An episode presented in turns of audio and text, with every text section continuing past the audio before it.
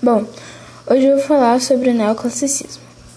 O neoclassicismo foi um movimento cultural e artístico que surgiu no século XVIII na Europa e ele envolvia a literatura, a pintura, a escultura e a arquitetura. E ele veio se alastrando para todo mundo e ele permaneceu né, até mais ou menos o século XIX.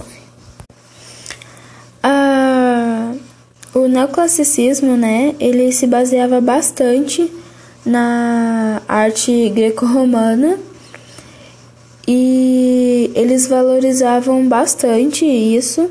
Eles se baseavam também em várias ideias iluministas e simplicidade e equilíbrio das formas era uma das coisas que eles buscavam bastante. Uh, a arquitetura deles, né, era bastante.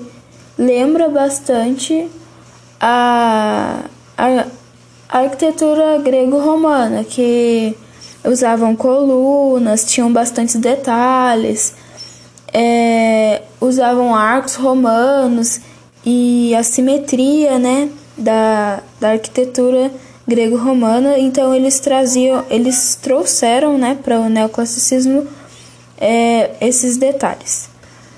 a pintura, ela era caracterizada por buscar a pureza e a harmonia das formas.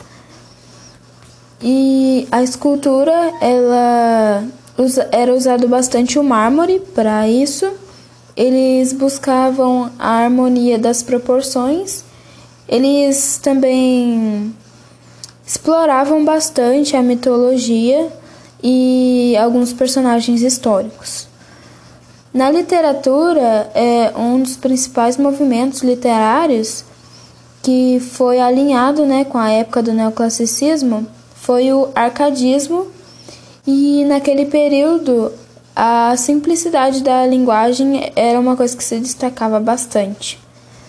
Então a gente pode perceber, como eu havia dito, que o neoclassicismo puxava bastante a cultura greco-romana e era uma o neoclassicismo era uma ideia de arte que mais atualizada, né, que tentava buscar a razão nas coisas.